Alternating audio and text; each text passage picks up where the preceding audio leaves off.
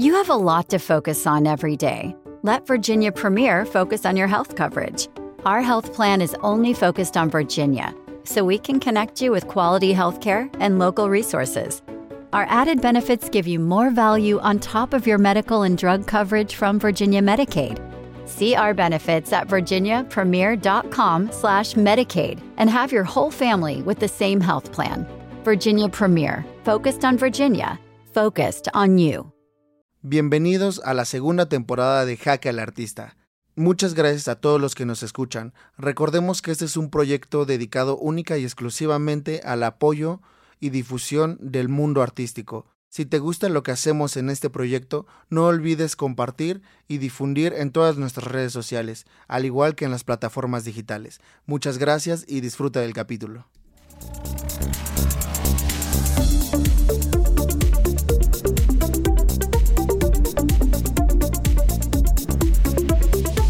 Jaque al artista. Hey, ¿qué onda banda? ¿Cómo andan? Espero que se encuentren muy, muy bien. Yo la verdad es que ando muy contento. Segundo capítulo, ya es el segundo capítulo que estamos grabando.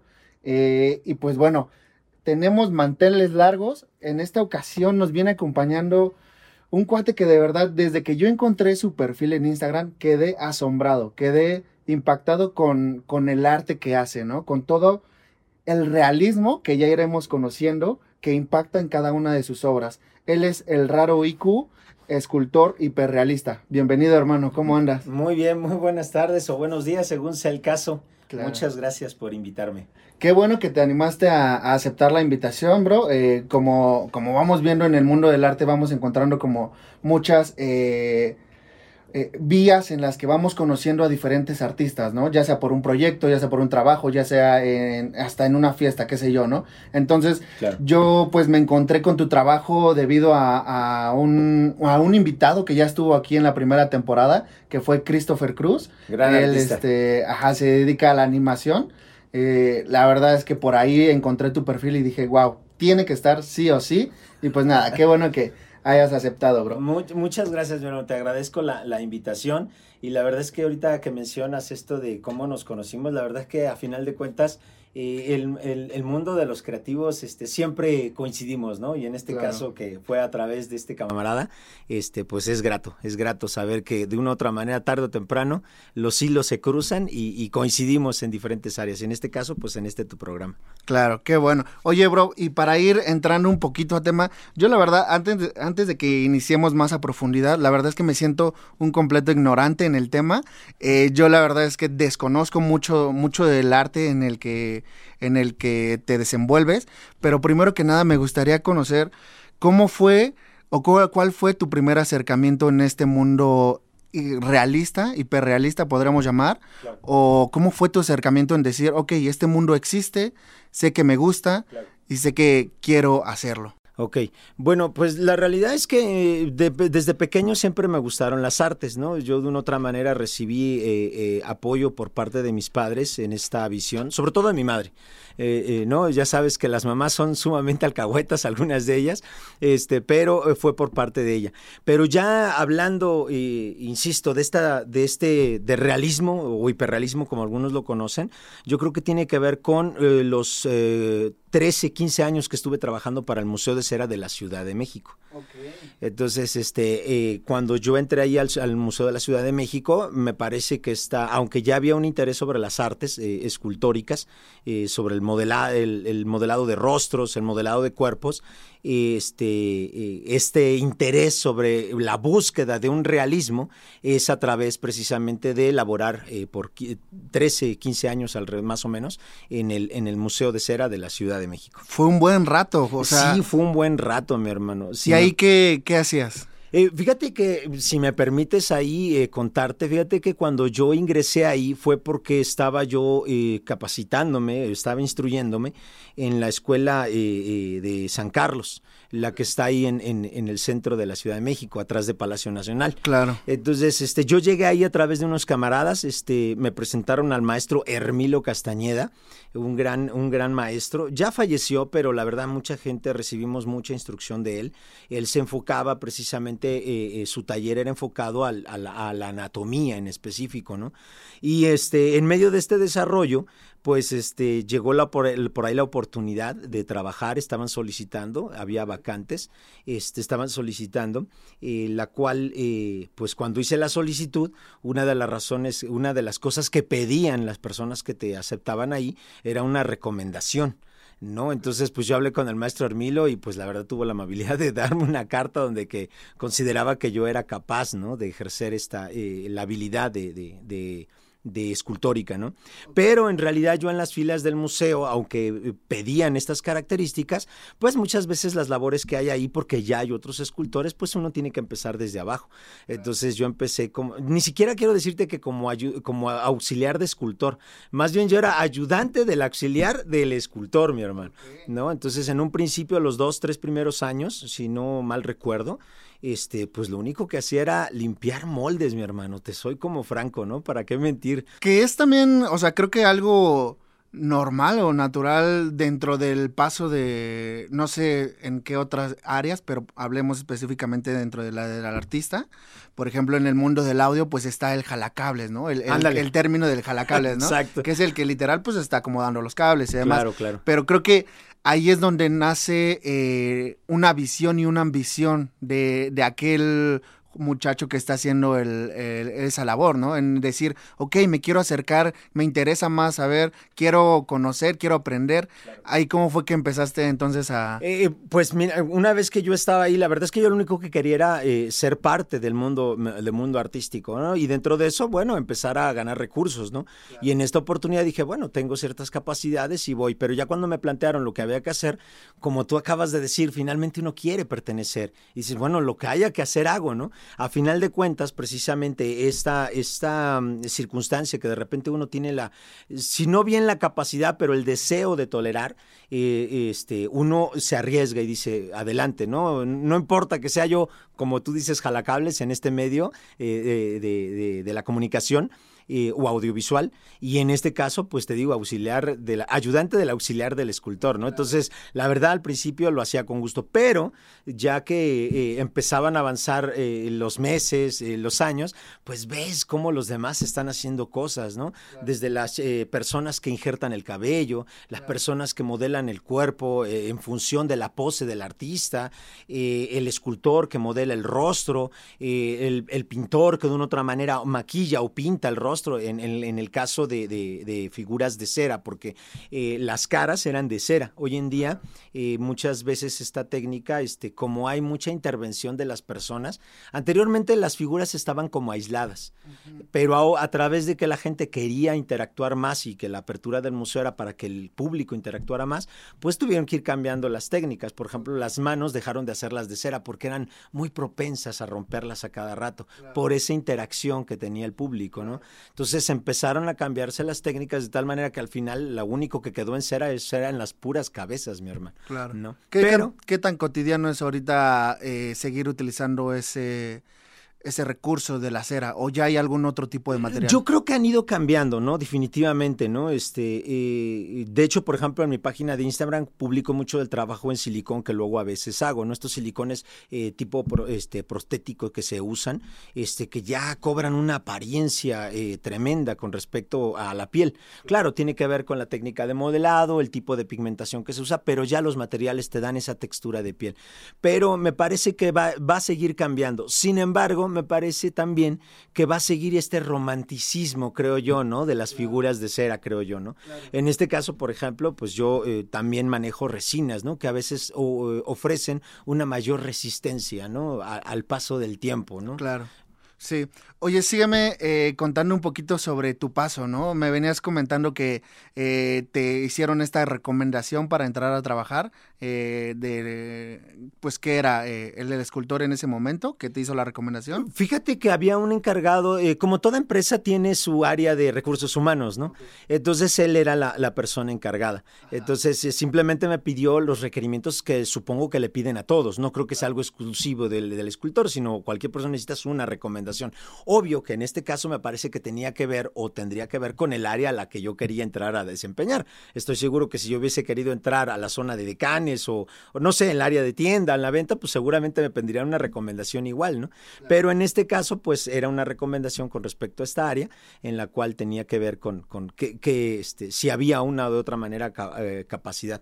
Que si me permites, te voy a ser franco, mano. Fíjate que cuando yo me entregaron esa capacita, esa recomendación, y aún así yo todavía estuve como creo que dos semanas seguidas le estuve hablando todas las tardes a este hombre de recursos una vez que me había recibido, porque te reciben los documentos y a veces te dicen, bueno, nosotros te llamamos, ¿no? Esa frase, ¿no? Esa frase que, que el que no sabe si va a pasar. Pero, que tienes la ilusión. Sí, claro. Pero sucedió, entonces, este, pero como yo en muchas, en muchas áreas de mi vida soy una persona como muy insistente, eh, eh, este, eh, estaba hablándole prácticamente todos los días. Oye, ya, no, yo te aviso, pero yo no dejaba pasar la oportunidad, ¿no? Volví a hablarle, ¿no? Hasta que llegó un momento en que dijo, bueno, está bien, ya vente, que fue cuando me dijo, mira, no hay sobre lo que con tu, en base a tu recomendación hay, pero hay para ayudar al, a, a limpiar moldes. ¿Quieres? Yo le dije, va, yo lo que quería era entrar. Ok, perfecto. Entonces, una vez entrando, ahí empiezas a conocer más, ahí te empiezas a, a conocer más. me empiezo a involucrar más, sobre todo este, al conocer a otros artistas ahí que amablemente este, eh, compartían su conocimiento, ¿no? Eh, gente que este, eh, a veces en la ejecución de sus piezas tú los veías, ¿no? Tú veías cómo ellos ejercían la habilidad para modelar un rostro, insisto, para pintar una, a, una, una, una, persona, ¿no?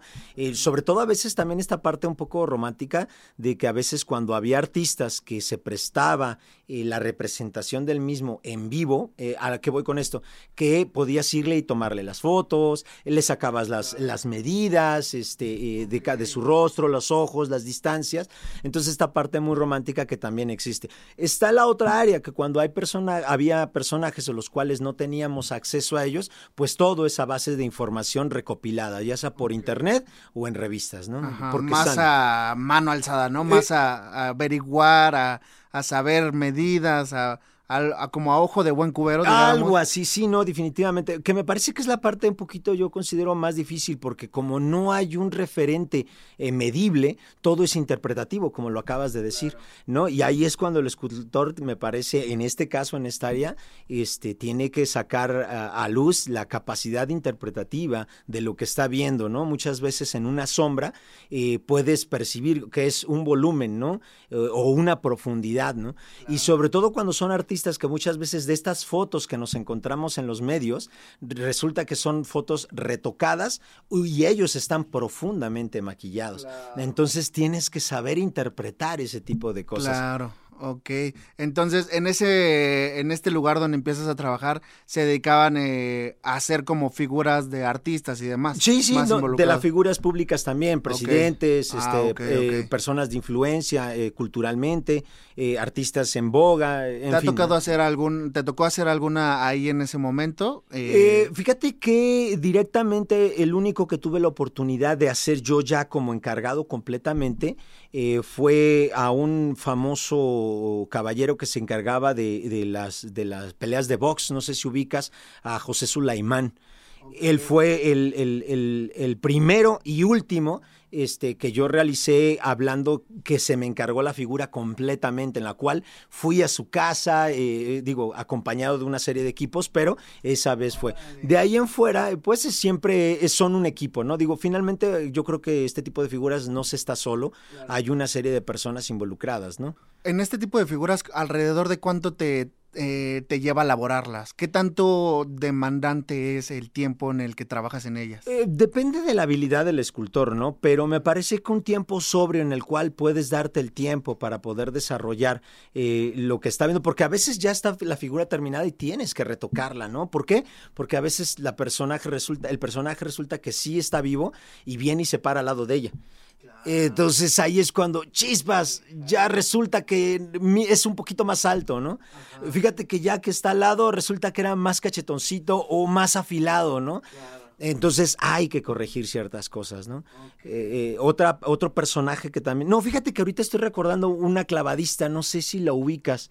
Este, eh, recientemente ganó muchos premios y este, también me tocó hacerla. Lo que pasa es que ya tiene bastante tiempo. De esto que te estoy hablando, yo prácticamente el Museo de Cera, yo lo dejé ya, yo creo que ya tiene como 12 años o 10 años más o menos que yo, llegó un momento en que realmente yo decidí empezar a ¿Cuánto, ¿Cuánto tiempo tardaste elaborando ahí en...? En el museo te decía que más o menos entre 3 y 15 ah, sí, años. cierto, cierto. Entonces, ¿en qué momento llega este, esta decisión, esta toma de decisión de decir, ok, creo que eh, ya no necesito, ya no quiero estar aquí hay algo más. Eh, yo creo que siempre está, mi hermano. A lo mejor en un principio uno no la toma, eh, porque, este, digo, como creativos, me parece que siempre hay la intención de hacer cosas como muy personales, ¿no? Pero, este, finalmente, eh, también uno necesita los recursos para subsistir, ¿no? Y esta parte en la cual uno reconoce que uno está aprendiendo, reconoce que uno necesita los recursos y tiene un tiempo, ¿no? No sé, haya, yo llegué a ver artistas que llegaron a estar meses y se salían. cierto tipo de años y se salían. Y en este caso, pues yo te digo, estuve 14 años y me salí. Sé que hay otros artistas que han seguido ahí de este, todavía muchísimos más tiempo, ¿no? Pero yo creo que tiene que ver con esa necesidad de repente, ya aprendí la técnica, eh, descubrí ciertas cosas, se me ocurren ahora otras cosas y quiero llevarlas a cabo. Porque, insisto, esto es una especie como mm, yo siempre he mencionado, esperando no demeritar que el hiperrealismo yo para mí es una técnica más que una expresión artística en sí mismo. Creo yo que el realismo o hiperrealismo debe fungir como técnica para poder desarrollar tu idea personal, ¿no? Y en este caso representar un personaje específico me parece que es mm, tiene mucha mm, eh, de aplauso, ¿no? Pero finalmente solamente estás planteando una realidad. De hecho, me parece que para ser escultor de, de este tipo de piezas, me parece que esa parte creativa que tiene el artista tiene que menguarla. O sea, no es lo que yo veo porque eh, muchas veces eh, a la hora de hacer un retrato tú percibes ciertas expresiones en, las personas, cierto carácter y de manera natural las tratas de reflejar en el rostro. Pero en el caso del realismo, eh, hablando de esta parte como de hacer figuras escala uno a uno, tiene que ver, no es lo que yo crea, es lo que está. Yo solamente estoy tratando de duplicar esa realidad, la duplico eh, eh, con estos materiales. ¿no? Justamente de eso me gustaría eh, indagar un poco más. En esta área en la que tú te desenvuelves del hiperrealismo, me gustaría conocer más a fondo de en qué se, en qué se desenvuelve, cuál es el propósito, las razones, porque creo que, no sé, lo hablaré yo desde mi, desde mi ignorancia, pero la verdad es que, por ejemplo, yo no, yo no sabía que a lo mejor existía esta, esta área, ¿no? De, Del arte. Y que si te pones a pensar, está aterrizada a muchos ámbitos, ¿no? A, a muchos ámbitos eh, de cine, de videos, todo. Entonces, ¿Cómo, ¿Cómo es este mundo de, del hiperrealismo? Platícame en qué, qué hace, cuál es el propósito. Claro, eh, mira, esta técnica, digo, para mí, digo, debe de haber, hay otros artistas, pero para mí el referente, porque es a través del, de, de, que entendí esto que me estás preguntando, con el que yo descubrí esto, fue un, un artista que se llama Ron Mueck. Eh, este artista me parece que es uno de los más máximos referentes. De hecho, estuvo aquí en México, eh, trajo unas exposiciones donde había una mujer gigante, este, una gallina gigante colgada, donde trata de plantear precisamente este tipo de detalles de una realidad. Pero su visión es como, como artística, hay algo más profundo. Por eso yo percibo que lo usa como técnica. Y él, por lo que tengo entendido, eh, nace a través de los efectos especiales. Él trabajaba para cine precisamente. Yo creo que esto que tú preguntas preguntas este, surge precisamente de esta capacidad eh, de, de, los efectos especiales para recrear una realidad en base a una, a una interpretación eh, fílmica, la cual está tratando de plantear una escena. Pero me parece que dentro de lo que yo puedo comprender esto, se descubre que también esta, estas, estas técnicas pueden ser utilizadas precisamente para llevar a cabo visiones muy, muy personales. ¿no? En este caso tiene que ver, por ejemplo, conmigo, precisamente con piezas como estas ¿no? que, que, que, tenemos aquí ahorita. Eh, eh, que, eh, insisto, ¿no? más allá de plantear una realidad, es usar esa técnica para plantear mi realidad o mi punto de vista en base a una observación. No sé si esto responde. Wow, sí, sí, sí. La verdad es que es algo mm, también como aterrizar estas, estas ideas, ¿no? O este. Eh, este realismo a una obra como la que tenemos aquí. Entonces, eh, creo que también ha ido evolucionando. No sé si en qué momento fue en el que empezó el, eh, a usarse esa esta técnica. ¿Cuál fue la necesidad de empezarla a, a crear? Eh, bueno, yo creo que siempre, como, como tal, ahorita te digo que se ha desarrollado como, una, como un detalle más eh, más profundo, ¿no? Pero en base a la escultura siempre se ha tratado de representar una realidad, ¿no? Por ejemplo, nosotros vemos las, las esculturas griegas, eh, muchas de ellas, este, aunque hoy las vemos en estos mármoles este, eh, blancos, este, en realidad muchas de estas piezas se ha descubierto residuos de pigmentos, o sea que después de que eran esculpidas, eran pintadas, tratando de darle esa apariencia del personaje en vivo. Entonces me parece que de ahí surge, digo, esto es desde la poca o mucha información que yo pueda tener, ¿no? Entonces, se ha descubierto que estas esculturas traían ciertos residuos de pigmentos. Y dice, bueno, ¿cómo es que traían estos pigmentos si en realidad es un mármol? Que hoy, pues, nos gusta mucho ver un mármol blanco, ¿no? Estos mármoles muchas veces de Carrara, en los cuales, este, pues, la gente eh, plantea una anatomía, ¿no? Eh, con ciertas poses, planteando este tipo de escenas, algunas veces bélicas, otras sumamente eróticas, pero finalmente, insisto, creo que esta realidad de lo que planteas de como buscar representar una realidad siempre ha estado, ¿no? Eh, pero ahora con las nuevas técnicas, con estos silicones, como te lo mencionaba al principio, pues surge la posibilidad de representar no tan solo una realidad eh, eh, aparente en la pieza en sí mismo, sino aparte una, una, una cuestión, no sé cómo llamarle, surrealista, en la cual insisto, eh, se trata de plasmar una idea, pues, ¿no? Ahora, a mí me gustaría conocer también cómo, conociendo todos estos conceptos del mundo del hiperrealismo y demás, cómo va aterrizado hacia tu arte, cómo va aterrizado hacia el ojo del raro IQ, de qué manera aterrizas todos estos conceptos del hiperrealismo y lo conviertes en tu arte, lo haces tuyo, porque ¿Cómo agarras ese concepto más bien? ¿Cómo agarras tu concepto de arte? Eh, fíjate que yo, yo creo que tiene que ver con una búsqueda, eh, digo, eh, es un poquito riesgoso tocar estos temas porque hoy en día la gente se saca de onda, pero hablando de mi perspectiva y de, y de, y de mis luchas internas, este, yo me considero un hombre de fe. Eh, ¿no? Entonces, este, y estas luchas eh, por tener una, una, espiritualidad desde mi punto de vista y desde mi búsqueda eh, correcta y acercada a, una, a, algo que edifique mi persona y mi entorno, esto indiscutiblemente con muchos errores, como todo ser humano, pero tiene que ver con estas cosas que de repente, luchas internas que tiene una persona, ¿no?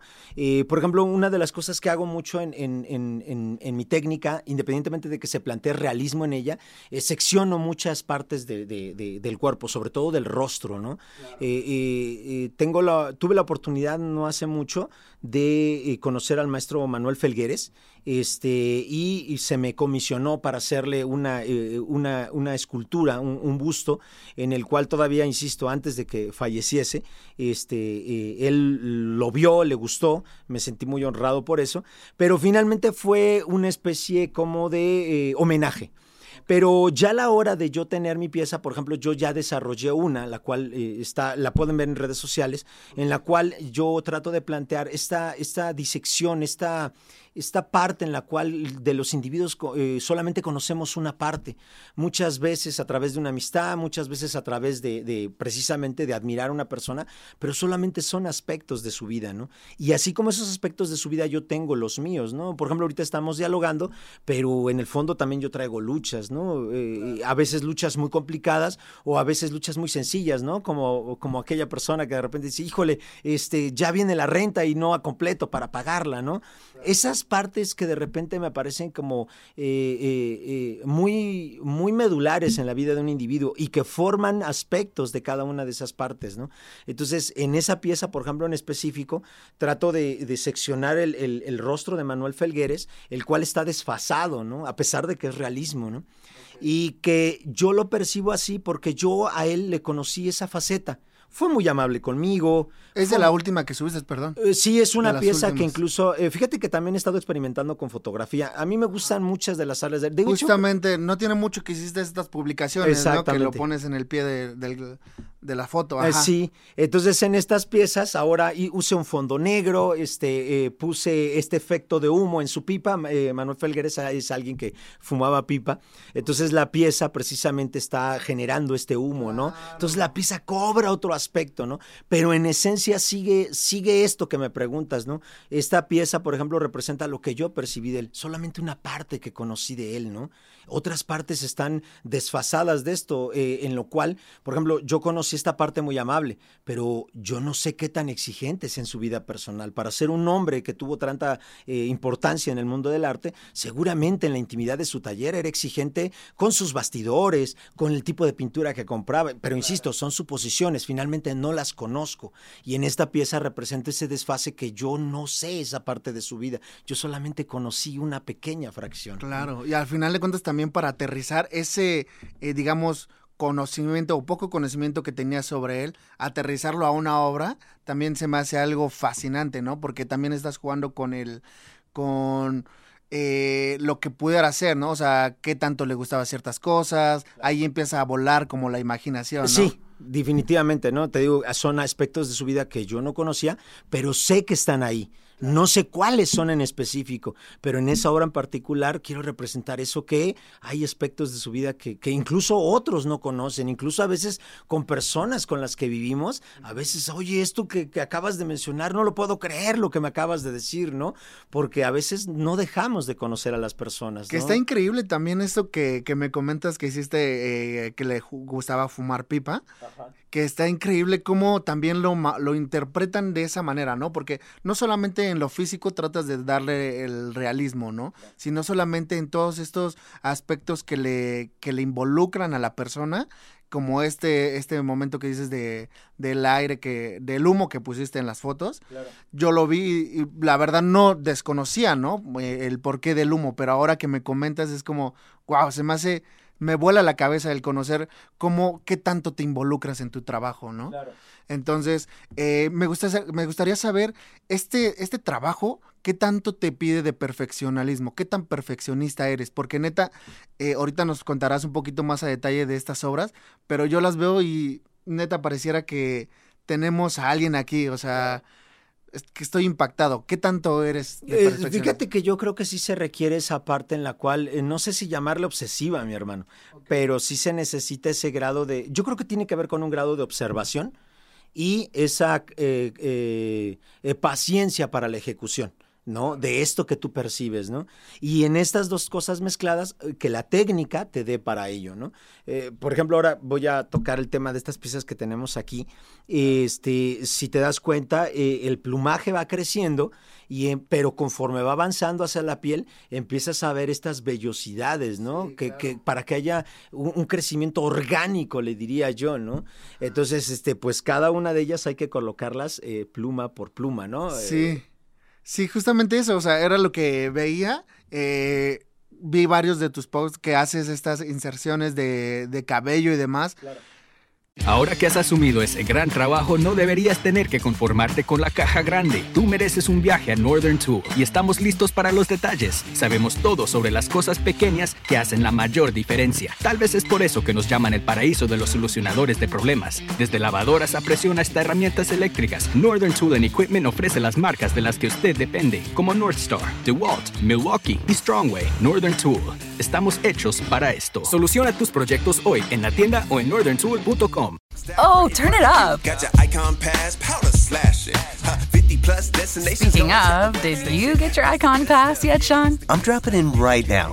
Wow, from just 259 adult, I'm going to buy it at the best price before it goes up April 21st.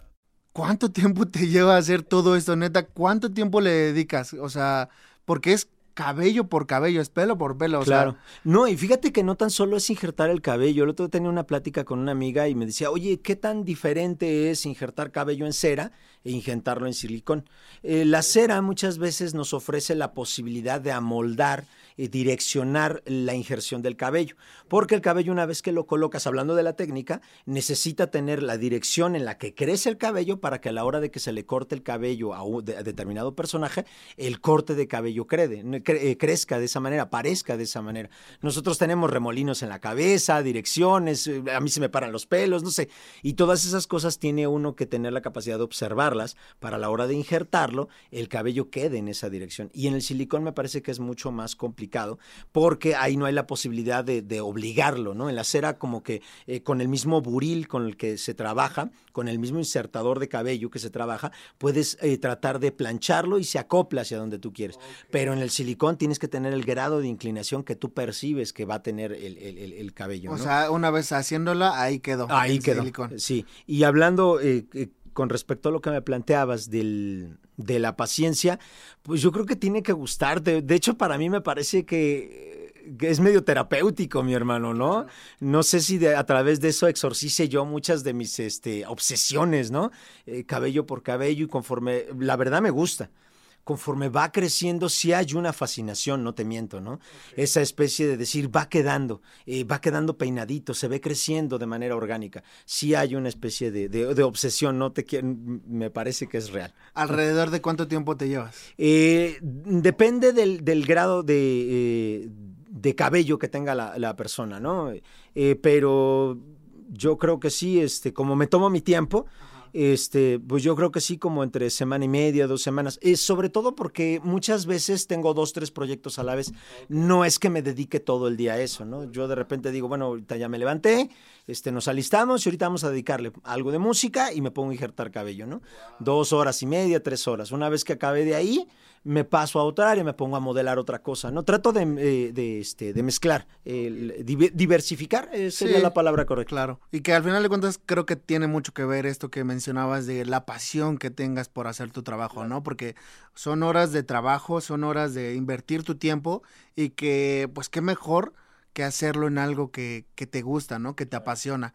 Háblame un poquito más de estas obras que, que tenemos por acá. Platícame cómo fue, cómo, cuál fue el interés en hacerlas, cómo fue el proceso, porque ambas eh, son diferentes. eh, tienen aspecto también diría diferente. Vemos como, yo diría que a lo mejor esta obra se ve un poco más joven que la de allá. Claro. Entonces, platícame un poquito de, esto. Eh, fíjate que estas piezas este, forman parte de una, de una línea que he venido haciendo desde hace rato, este, las cuales eh, tienen que ver con, con esa falta eh, de empatía del individuo. Digo, eh, la pieza en sí misma me parece que estéticamente, siempre busco que las piezas sean estéticas, no todo lo que hago, me parece que sí busco una estética que agrade, pero independientemente de eso, hablando como estéticamente agradable, eh, como técnica, sí hay un, hay un fondo detrás de, ¿no? Yo creo que en muchas de estas cosas trato de, de- exorcizar pensamientos que traigo en mi cabeza, ¿no? Por ejemplo, estas piezas, ninguna de ellas este, tiene ojos. ¿No? Sin embargo, hay una realidad que a pesar de que no tienen ojos, expresan eh, eh, este, algo, eh, las piezas en sí mismas. Y de hecho, eh, tienen que ver con una visión exclusiva, creo que tiene que ver con esta parte del individuo que muchas veces eh, nuestras visiones, eh, nuestros senderos que estamos tratando de recorrer, eh, no hay espacio para nadie más, ya sea que eh, de ellos hacia ti y de ti hacia ellos. De hecho, estas piezas en la parte de atrás tienen un solo ojo que tiene que ver con esa percepción de una sola visión de, mucha, de, de, un, de un individuo y el cual eh, muchas veces no cabe eh, una segunda visión de nadie más, ¿no? ¡Wow! ¿Puedo, ¿puedo girarla? Claro, por ¿sí? favor, A ver, sí. Tú dime. Creo que aquí está esta. Me parece que ahí, ahí se ve. Ok, ahí lo podemos ver. Ahí. Sí, justamente. ¿Sí hay luz ahí? Sí, ahí estamos. Ok. Entonces, eh, y todas las piezas estas, este, tienen que ver con, eso, ¿no? Esta falta de, una visión eh, dual, donde no nada, más cabe la visión del individuo que está, ejerciéndola, ¿no? Y me parece que eh, es una realidad con la que luchamos todos los días, ¿no? De hecho, una de las cosas por las cuales yo terminé este, buscando desde mi trinchera una espiritualidad correcta, este, tiene que ver con estas eh, circunstancias en las cuales me dañaron y dañé, ¿no? Eh, ¿Por qué? Porque creo que muchas veces en esta inconsciencia, este... Oh, turn it up. Here we go. Up here with your crew in an awesome view. Everything you love stacked right in front of you. Got your icon pass, powder slashing. Huh, 50 plus destinations. Speaking of, did you get your icon pass yet, Sean? I'm on iconpass.com dropping in right now. From just $259 adult, I'm going to buy it at the best price before it goes up April 21st. Yeah, that's the good stuff. Okay, done. So pass the good stuff. Yeah, it's the good stuff. Oh, turn it up. Got your icon pass, powder slashing. Huh, 50 plus destinations. Speaking of, did you get your icon pass yet, Sean? I'm dropping in right now. Wow, from just 259 adult, I'm going to buy it at the best price before it goes up April 21st. Hacemos cosas que dañan a los demás en la búsqueda de nuestros propios logros personales, ¿no?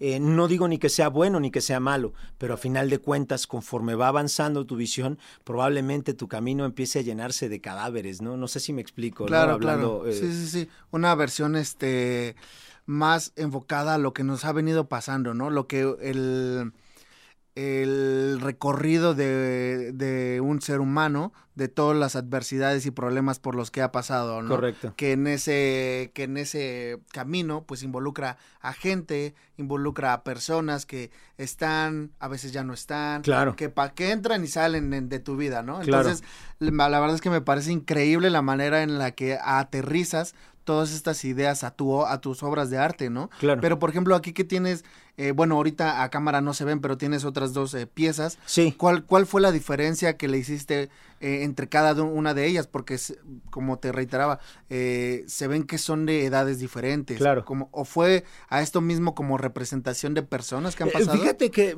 siendo sincero, yo creo que muchas de las piezas, me parecería mentiroso decirte que desde un principio las planeo. Yo creo que muchas de las cosas, digo, no sé si muchos artistas funcionen así.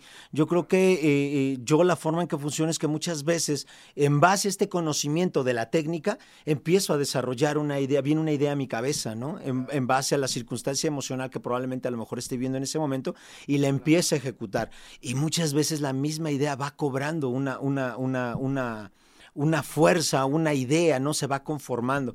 De hecho, la primera vez que empecé a hacer, estas piezas todas se llaman introspección y lo único que hice fue nombrarlas, introspección 1, 2, 3, y la idea es seguir haciéndolas porque me gustan mucho, ¿no? Pero tienen que ver con, este, con estas luchas que de repente percibo, ¿no? La belleza de repente de un ser humano, el cual este, es llamativa a, a, este, a primera vista, ¿no? Insisto, ¿no? Si, tienes que, si tú ves, eh, eh, las piezas llaman la atención. Sin embargo, ya que estás cerca, como son piezas sin ojos, dice, ya crea una especie como díjole, sí me gusta, pero parece tan real que me da un poco de miedo acercarme, ¿no?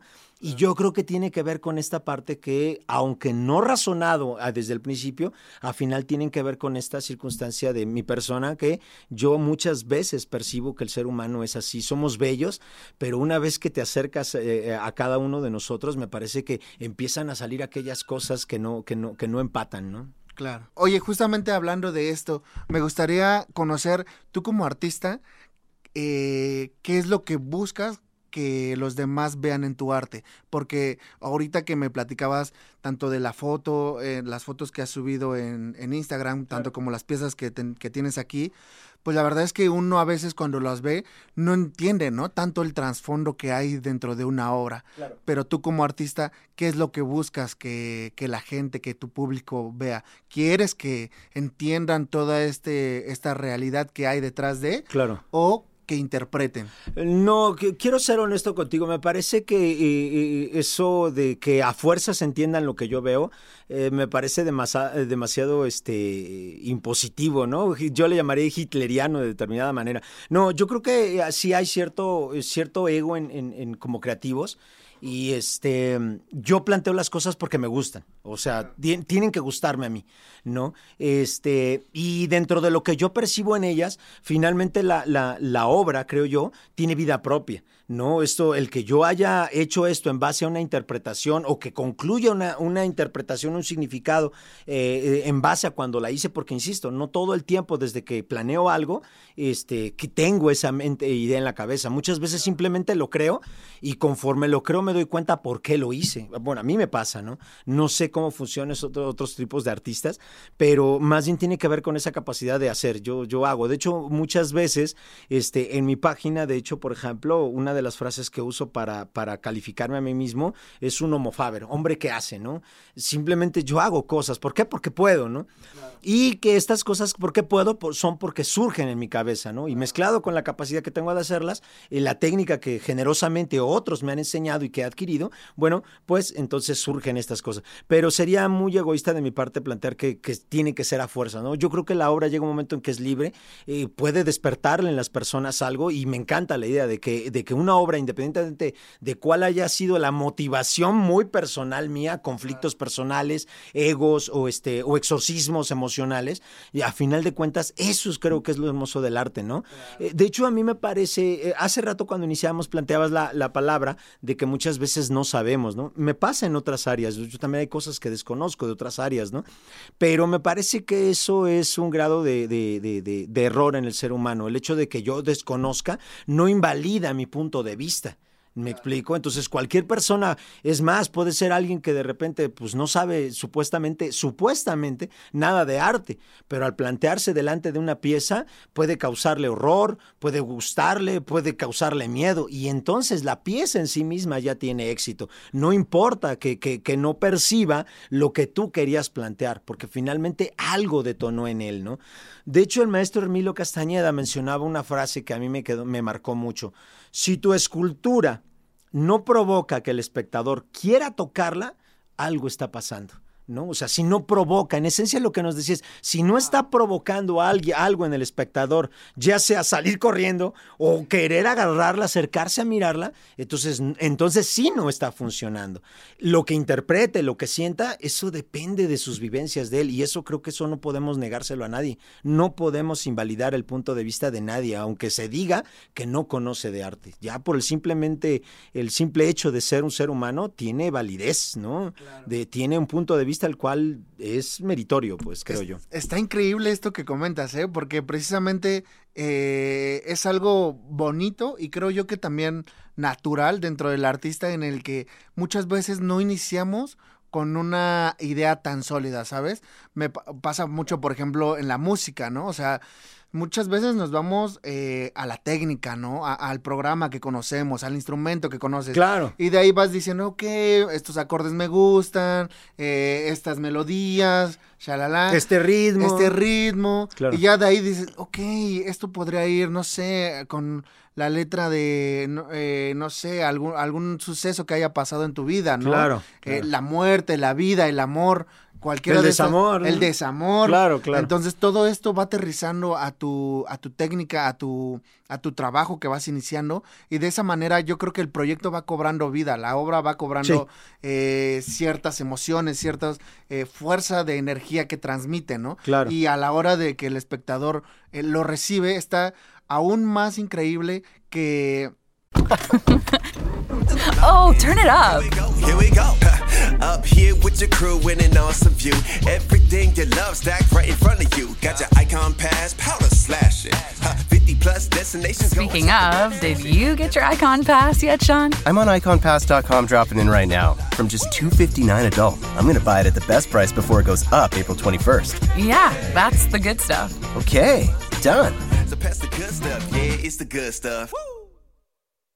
Bienvenido a Kaiser Permanente. El doctor ya te puede ver. Verá que aunque eres muy activo, ahora te cansas más rápido de lo normal. Verá que a menudo almuerzas comida rápida. Verá que pones a tu familia primero y tu salud tiende a caer en segundo o tercer lugar. Y claro que verá que tienes el azúcar alto, igual que tu papá. En Kaiser Permanente trabajamos juntos para ver todo lo que tú eres y darte el cuidado que tú mereces. Kaiser Permanente, para todo lo que tú eres. Lo puedan interpretar a su manera, ¿no? Porque muchas veces, no sé, a lo mejor tú hiciste una canción de amor y, y al- a la persona le estaba dando como desamor, ¿no? Claro. Muchas veces es eh, aceptar que se puede interpretar de diferentes maneras. Correcto. Entonces, esta me parece también una locura esto que me comentas de, de en tus obras, que cómo lo pueden interpretar, ¿no? Tan solo yo lo veo, o sea, en Instagram yo, queda, yo quedé impresionado con, con tu Instagram, pero ahora que lo tengo aquí de frente, justamente eso, ¿no? Me da esa sensación de, wow, se ve tan realista que neta quieres decir, neta eres real, o sea, ¿de qué manera te ha sido esa tu público, tu gente, cómo ha recibido tu arte?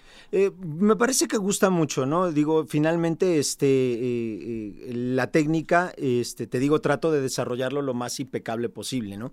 Y las temáticas, siempre trato de que sean llamativas. pero más allá de tratar, me parece que van fluyendo sobre el mismo, sobre, sobre la, la misma, el, ir ejerciéndola.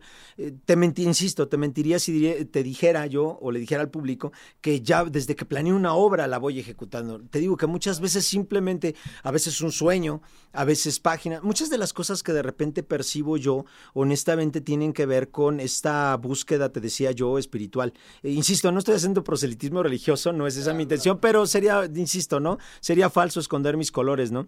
Eh, eh, yo por muchos años, a través de la lectura de este compendio, si, entendiéndolo bien, de libros, he descubierto cosas que de repente surgen a través de manera natural a la hora de ejecutarlas, descubro por qué las voy haciendo, ¿no? De hecho, empiezo, la idea surge y empiezo a ejercitarla y después empiezo a aterrizar, me doy mismo cuenta de por qué empecé a hacerla, cuál es el objetivo, ¿no? Pero no surge al principio, ¿no? No sé si esto responde a la, pregunta. Sí, queda yo creo que más que eh, entendido esta idea. ¿Qué tan, qué tanto eh, impacta en tus obras esta idea futurista? de, de, bueno, volarse como volar tu mente a algo más de lo que conocemos, ¿no? A lo desconocido. ¿Qué tanto impacta en tu obra? Eh, yo creo que eh, es bastante. Ah, ah, este, eh, hay piezas que he desarrollado que tienen que ver con estos eh, procesos futuristas, en los cuales este, eh, también mezclo como, como la simulación de la tecnología, ¿no? Eh, insisto, podrán verlas en Instagram, ¿no? Pero sí tiene que ver con ese tipo de reflexiones. por ejemplo, hay piezas que tienen que ver con esta reflexión del futuro, de a dónde vamos como especie, ¿no? Hoy en día ya estamos haciendo trasplantes de, de, órganos y eso era una novedad, pero hoy en día no tan solo hacen trasplantes, trasplantes de órganos de un cuerpo a otro, sino que ahora ya están empezando a crear órganos, ¿no? Hoy en día vemos impresoras que ya este, te imprimen una oreja, ¿no? Que, imprimen con cartílago, me explico. Entonces, todas estas cosas me parece que eh, eh de ficción empiezan a cobrar eh, precisamente una realidad, pues, ¿no? Eh, lo vemos en los libros de muchas veces de fantasía, en los cuales se planteaban viajes al espacio, ¿no? Y hoy en día son una realidad, ¿no? Máquinas que hacen cierto tipo de cosas y hoy lo vemos como una realidad, ¿no? Entonces, esta fusión de este tipo de cosas me parece que tienen que ver con esa percepción que yo en lo personal tengo con respecto hacia dónde vamos como, como, como especie, ¿no? Ahora, también me parece que tiene que ver con esta reflexión de que muchas veces hay cosas tecnológicamente a las cuales hemos podido acceder, pero me parece no sé qué tan buenas sean a futuro. Lo vemos, por ejemplo, hoy en día con la gran cantidad de, plásticos que hoy utilizamos en, en nuestros días, ¿no? Vemos la gran cantidad de, este, de productos que a final de cuentas terminan en la basura, ¿no? Y, este, y eso tiene que ver con el desarrollo tecnológico, ¿no? Y, pero aunque sea conveniente para nuestras economías, eh, ¿es conveniente como especie? ¿No? Antes yo me acuerdo que consumíamos estos productos este, eh, eh, envasados y la mayoría eran de cristal, mi hermano, ¿no? Donde estos incluso, no sé si recuerdas que todavía antes había, cuando te comprabas la leche, había estas garrafitas de ah, vidrio, ¿no? Entonces, este, y hoy en día pues te encuentras un montón de vasos de, de envases tetrabric y este tipo de cosas que al final terminan en la basura, ¿no? Y muchas veces muchos de ellos no son reciclados, ¿no? Yo creo que tiene que ver también mi obra con esas reflexiones que yo personalmente me hago, Este, y, que trato de, vivirlas, ¿no? Este, eh, no sé si me salga mucho de contexto, pero en realidad tiene que ver con las cosas que planteo en mi obra y que pienso, ¿no? No sé si las personas logren percibir que tienen una relación, pero son cosas que vivo, ¿no? Buscas en ese tipo de ideas, eh, impactando en tus, en tus obras, buscas eh, alguna reflexión hacia la gente? O sea, ¿de qué manera puedes aterrizar como todo este lado futurista, todo este lado hacia dónde vamos en tus obras? ¿Cómo lo haces? Eh, vaya, ¿de qué manera lo impactas para, para decir, o cómo, cómo juegan tus, tu, en tu cabeza todas estas ideas de decir, ok, esta obra va a llevar esto o, cómo? Ah, sí entiendo tu pregunta, pero me parece, como te decía, que no funciona tanto así. Eh, finalmente, cada cabeza es un mundo. Este, eh, yo creo que una de las principales reglas sobre lo que yo percibo es que hay una cosa que le dicen libre albedrío, este, y el individuo tiene la capacidad de elegir, ¿no? Eh, dice por ahí una frase, ¿no? He puesto delante de ti camino de bien y, y, camino de mal. Yo te sugiero que escojas el bien, ¿no? Pero finalmente es tu decisión, ¿no? Entonces, en este tipo de cosas me parece que mi obra podría fungir en ese tipo de cosas. Yo planteo cosas, pero no estoy seguro si la gente las perciba, como lo, que estábamos reflexionando, ¿no? Porque en realidad este eh, es mi viaje es muy, muy, muy personal, ¿no? No sé si llega a un punto de ser tan egocéntrico, pero este, pero es una realidad que muchas de las de las cosas que yo planteo son realmente experiencias muy, muy, muy personales, ¿no? En las cuales a veces alguien podrá sentirse empatizado y no sé si desde esa misma trinchera, ¿no? Probablemente a lo mejor alguien se sienta todavía más empatizado cuando tiene diálogos conmigo como esta oportunidad que tenemos hoy tan hermosa de poder este, eh, platicar sobre estas cosas, ¿no? La verdad es que han sido pocas las oportunidades que he tenido como de hablar de mi obra, este, eh, siempre ha sido, está padrísima, nos gusta y la gente quiere verlas, ¿no?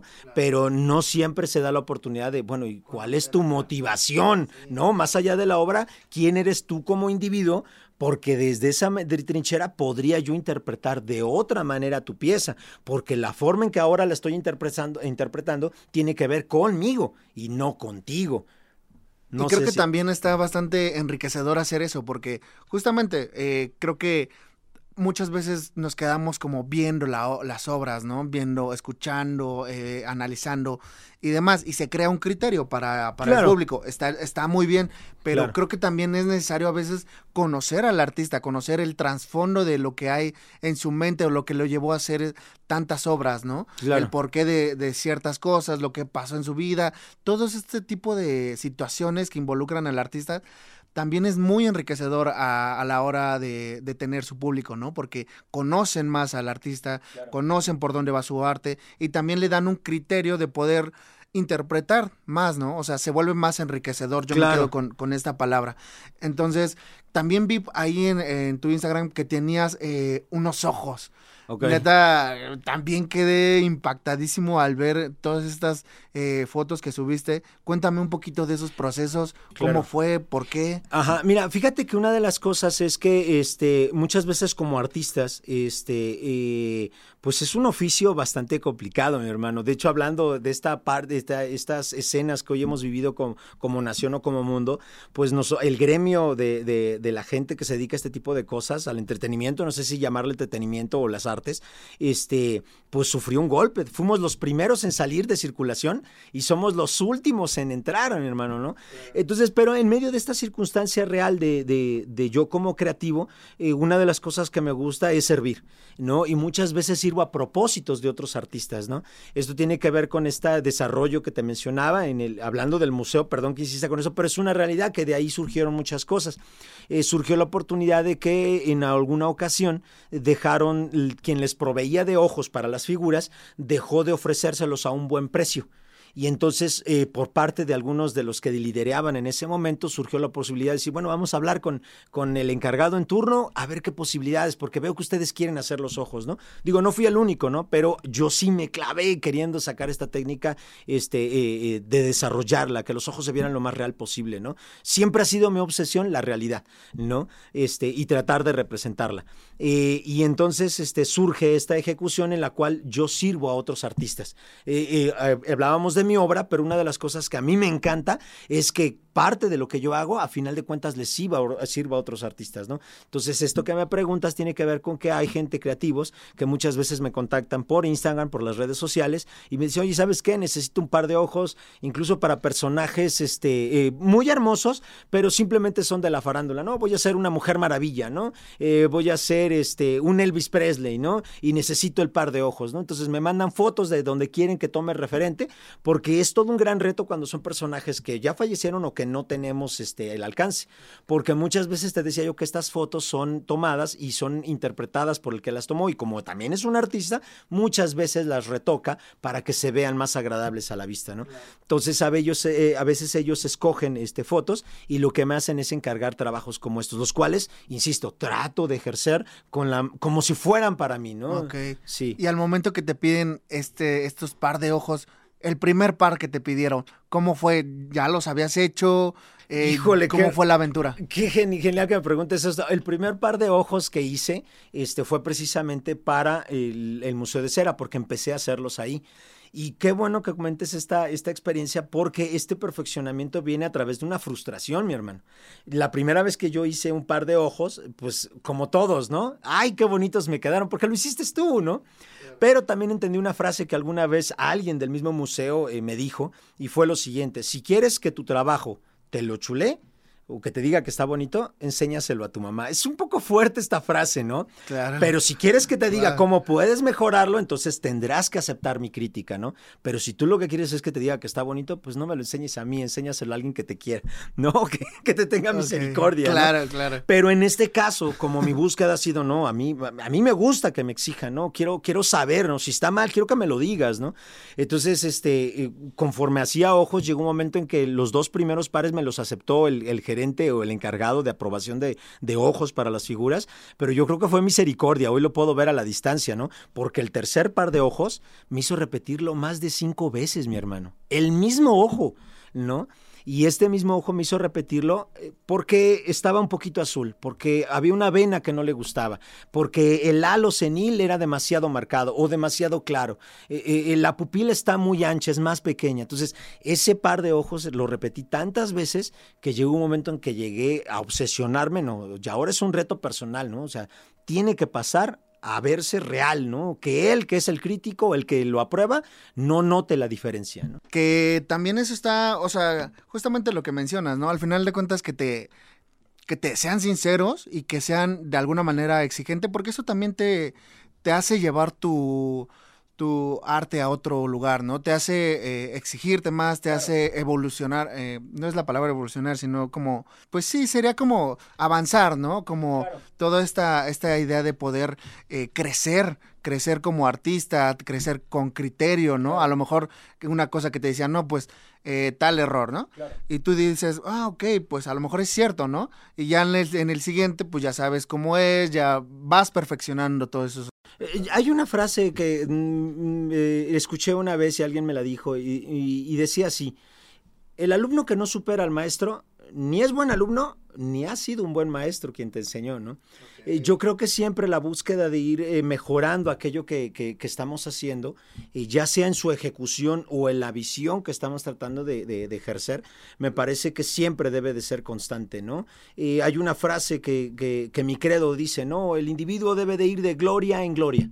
¿No? ¿Esto qué quiere decir? Bueno, debe de ir superando, entendiendo que el escalón que subió, bueno, perfecto, pero hay otro escalón el cual ahora tienes que seguir conquistando, ¿no? Y esto no nada más me, me, parece que tiene que ver con aspectos de la técnica. De hecho, me parece que yo la ejerzo en la técnica porque tiene que ver con aspectos de mi vida, ¿no?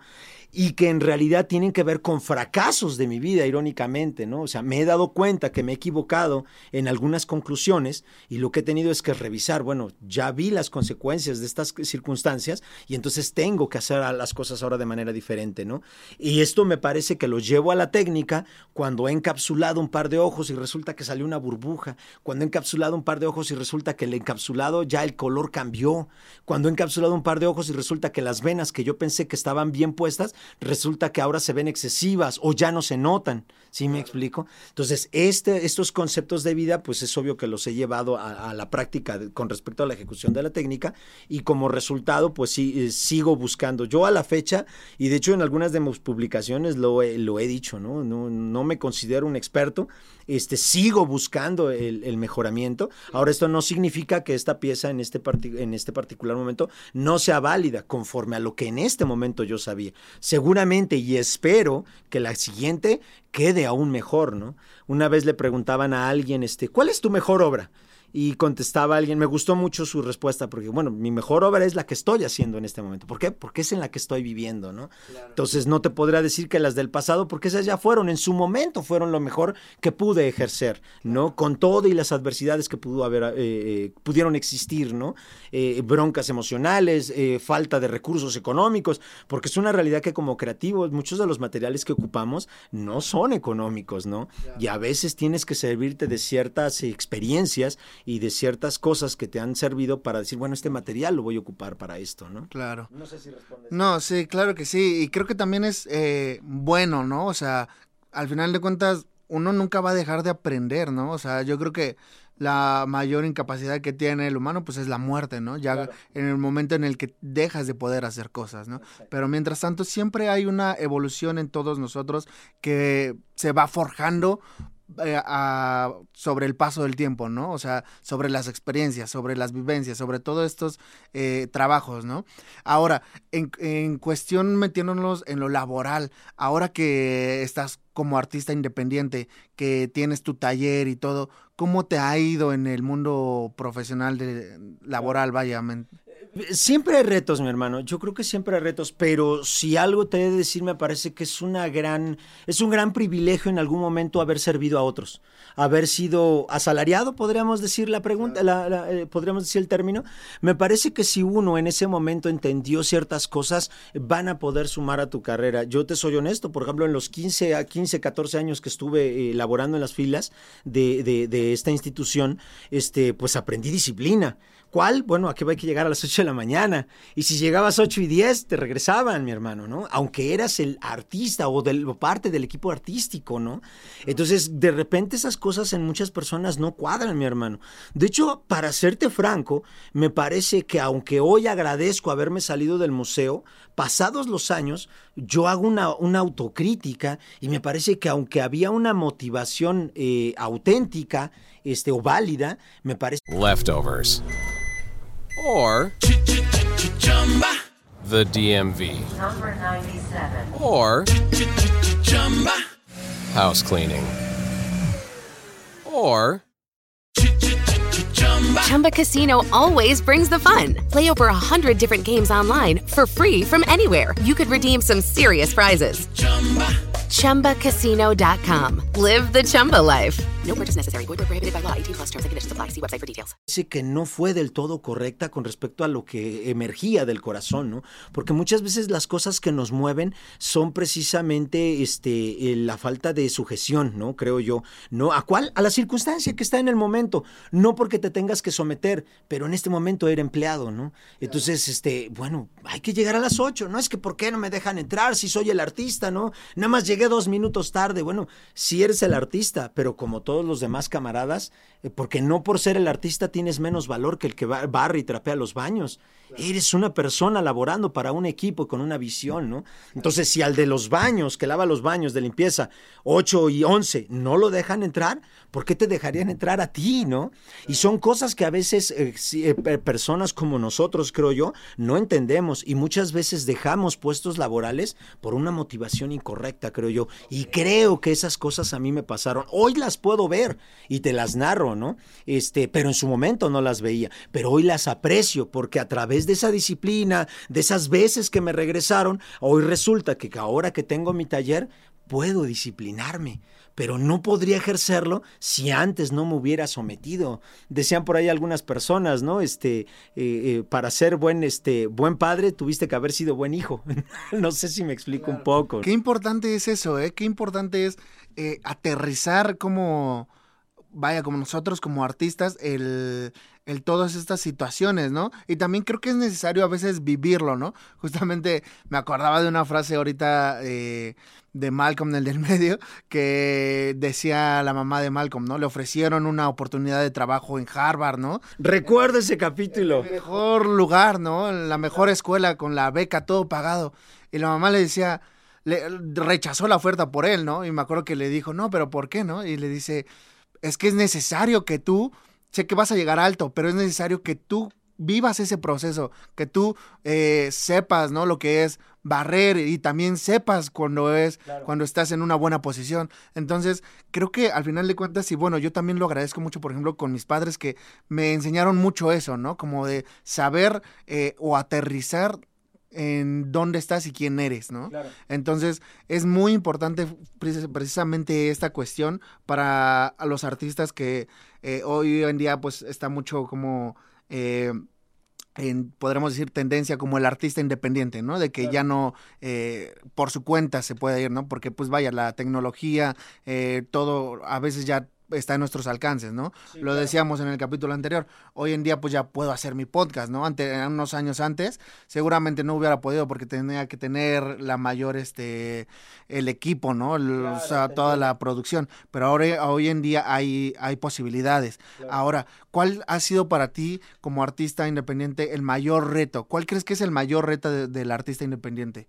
Eh, yo creo precisamente tiene que ver con lo que venimos hablando y yo creo que, eh, que tiene que entender que aunque hoy hay esas circunstancias en las cuales puede irse capacitando, eh, porque empiezan a surgir cursos de escultura, de modelado, de moldes, una serie de cosas, me parece que muchas veces el conocimiento sin una disciplina, mi hermano, podría convertirse en un, en un problema para él mismo, ¿no? Pero insisto, esta es una percepción muy personal mía, ¿no? No quisiera decir que esto es así, esto es lo que yo percibo desde mi trinchera, ¿no? Eh, eh, a, gente que me ha preguntado que si voy a dar cursos sobre hiperrealismo, este, si voy a dar cursos sobre ojos. En alguna ocasión eh, eh, tuve la oportunidad de estar regalando algunas clases eh, por medio de las redes sociales, en Facebook en particular, este, de cómo hacía un tipo de ojos, ¿no? Porque hay varias formas de hacer ojos, ¿no?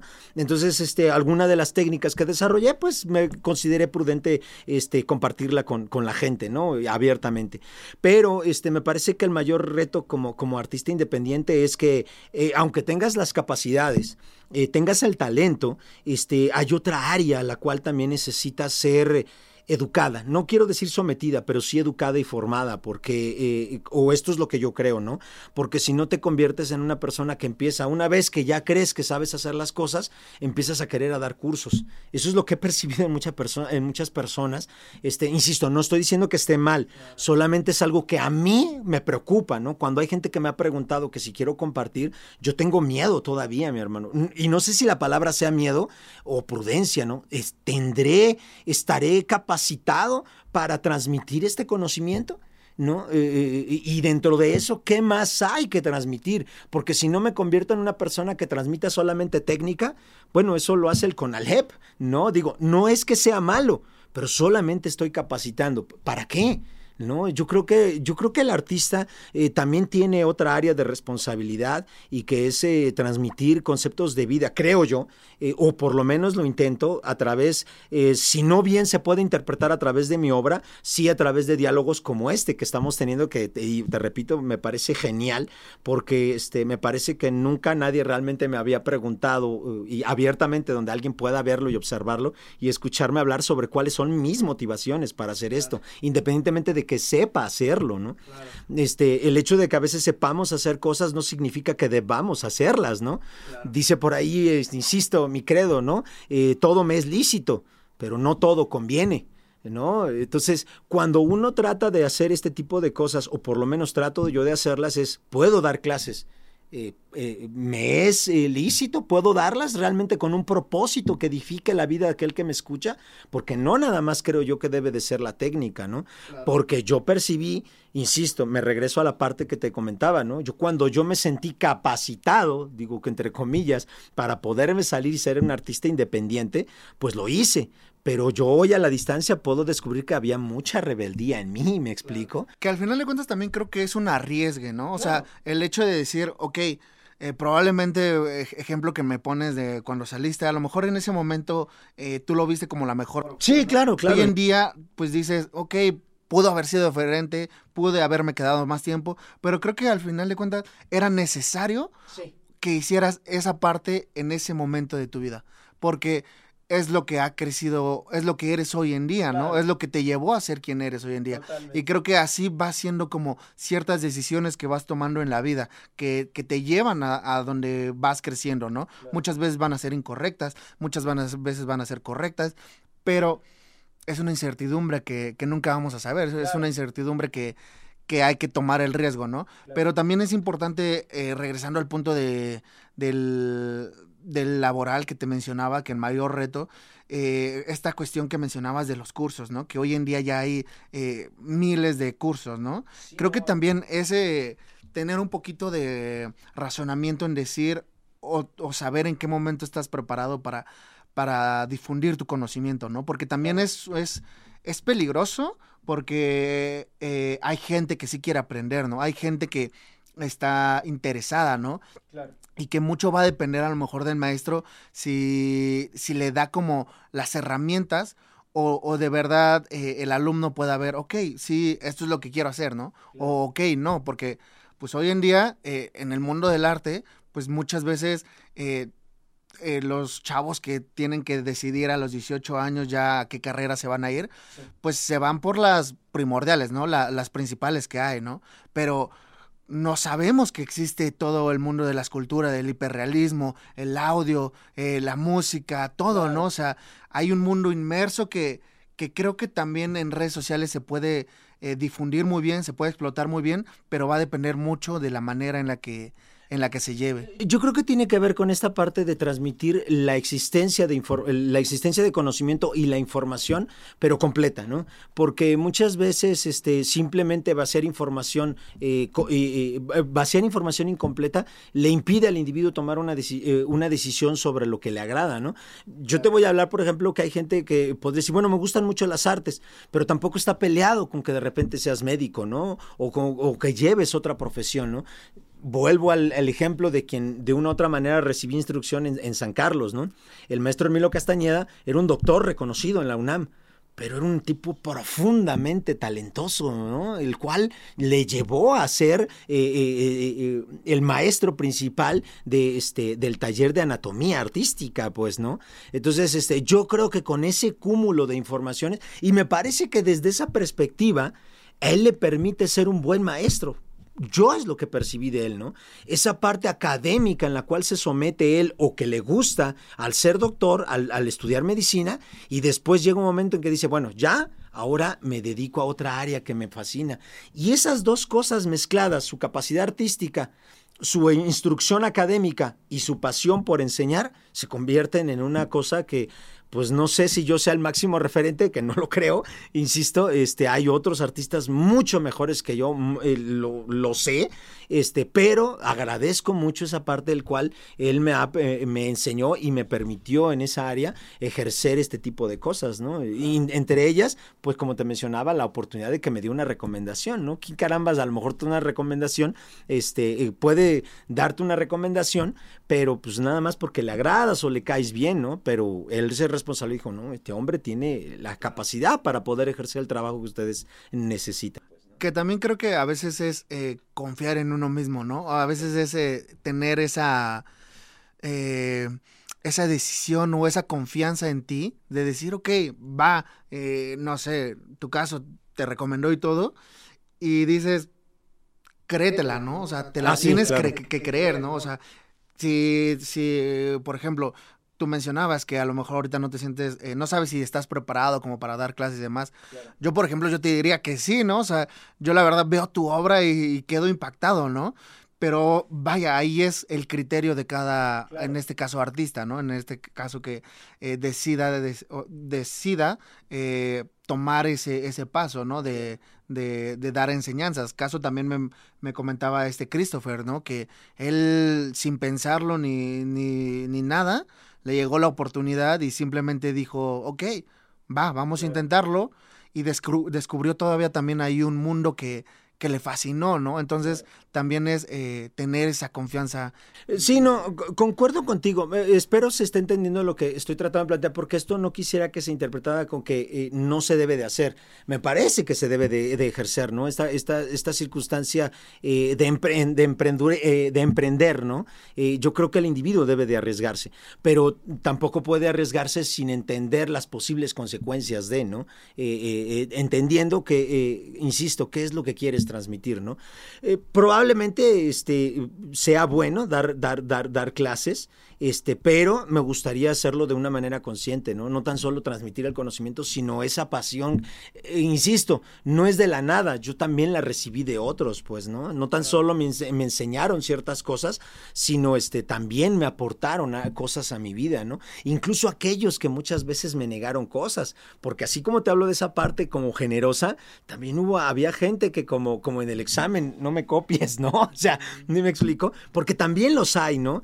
Este, y esto no quisiera juzgarlo, simplemente no sabes cuáles son las heridas que traen, ¿no? No sabes cuánto les costó llegar a esos lugares y cuánto les costó adquirir ese conocimiento, ¿no? Y para ellos el que de repente llegue alguien y lo quiera adquirir así nada más de la nada porque te está viendo, pues probablemente cause conflictos en ellos, ¿no? No estoy diciendo ni que esté mal ni que esté bien, simplemente es una realidad, pero se cumple lo que tú acabas de decir. Bueno, no me deja ver, pero entonces agacho la cabeza para seguirle viendo, ¿no? Ahora lo hago más discreto para que no se incomode, pero sí, eh, concuerdo contigo, debe de haber esa, ese arriesgarse. Híjole, pues totalmente de acuerdo, totalmente de acuerdo. Eh, la verdad es que nos vamos acercando ya al final del capítulo. Se me pasó volando, la verdad, el tiempo. Y pues nada, eh, por último, lo, único que me gustaría saber, por último, es cuál es eh, tu proceso al momento de crear. ¿Qué involucra el entorno del raro IQ a la hora de crear? Ok, Eh, fíjate que eh, siempre he buscado la manera de tener la, mayor cantidad de elementos posibles para poder crear. De hecho, a veces yo de repente hay cosas que veo como materiales que no ocupo en el momento, ¿no? De repente ha habido rachas buenas en las cuales eh, los recursos me han permitido comprar pinceles extra, pinturas extra, resinas extra, y lo que hago es ir como guardándolas, ¿no? Hoy en día hay materiales que al, al almacenarlos correctamente te permiten este, eh, este, eh, que nos mantenerlos, ¿no? Eh, pero, ¿qué implica esto? Creo que tener a la, eh, a la mano los, los, los materiales, ¿no? Para cuando esa idea... Para, exactamente, ¿no? Para cuando esa idea de repente venga y dice, ah, tengo plastilina y empiezo a modelar algo, ¿no? Y es más, de repente incluso eso, de repente muchas de las piezas que tengo, algunas están en plastilina, aunque están terminadas, no las he llevado a la siguiente etapa, ¿no? Porque muchas veces hay esta realidad, te digo, sobre todo el realismo como técnica, digo, podría hablarte de otras áreas, pero no las domino, pero el hiperrealismo escultórico, este, sí implica muchos recursos económicos, sobre todo los materiales, ¿no? Eh, los moldes, los silicones, las resinas, ¿no? Este, pero esa es una de las cosas que como eh, raro IQ me gusta tener, ¿no?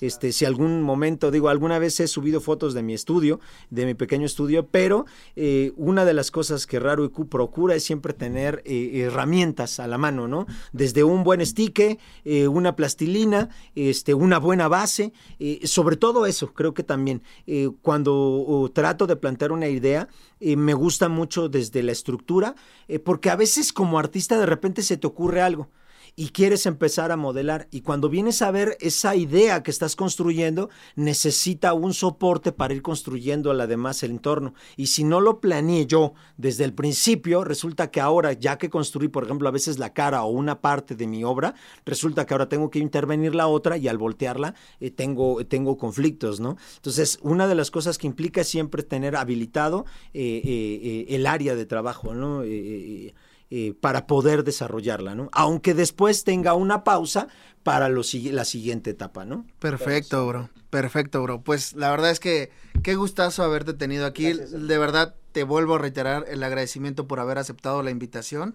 La verdad es que como lo he mencionado siempre en los capítulos, siempre es una incertidumbre cuando envías la, el mensaje de, oye, te invito a un podcast, ¿no? Porque, pues, digo, nunca me ha pasado hasta ahora, pero... Y no te pues, pasará ya, ah, espero que no, pero pues te pueden decir que no, ¿no?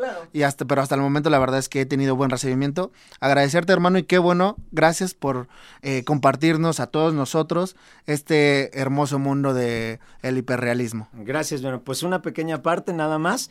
Insisto, sé que hay muchos artistas muy, muy grandes, eh, mucha gente con mucho mayor conocimiento que yo, pero bueno, esto es lo que hace Raro IQ y nuevamente también yo te agradezco mucho la, la disposición y que hayas considerado eh, que fuera yo persona viable para esta, para ¿Y esta pequeña no? charla, mi hermano. ¿Cómo no lo iba a hacer?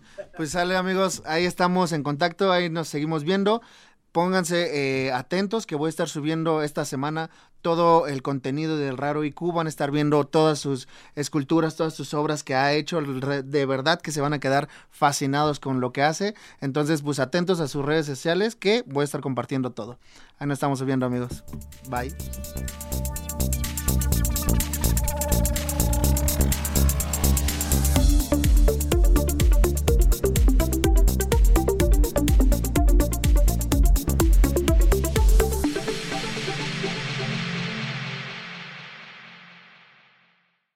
Lucky Land Casino asking people what's the weirdest place you've gotten lucky? Lucky? In line at the deli, I guess? Aha, in my dentist's office. More than once, actually. Do I have to say? Yes, you do. In the car before my kids' PTA meeting. Really? Yes. Excuse me, what's the weirdest place you've gotten lucky? I never win and tell. Well, there you have it. You can get lucky anywhere playing at LuckyLandSlots.com. Play for free right now. Are you feeling lucky? No purchase necessary. Void where prohibited by law. 18 plus. Terms and conditions apply. See website for details.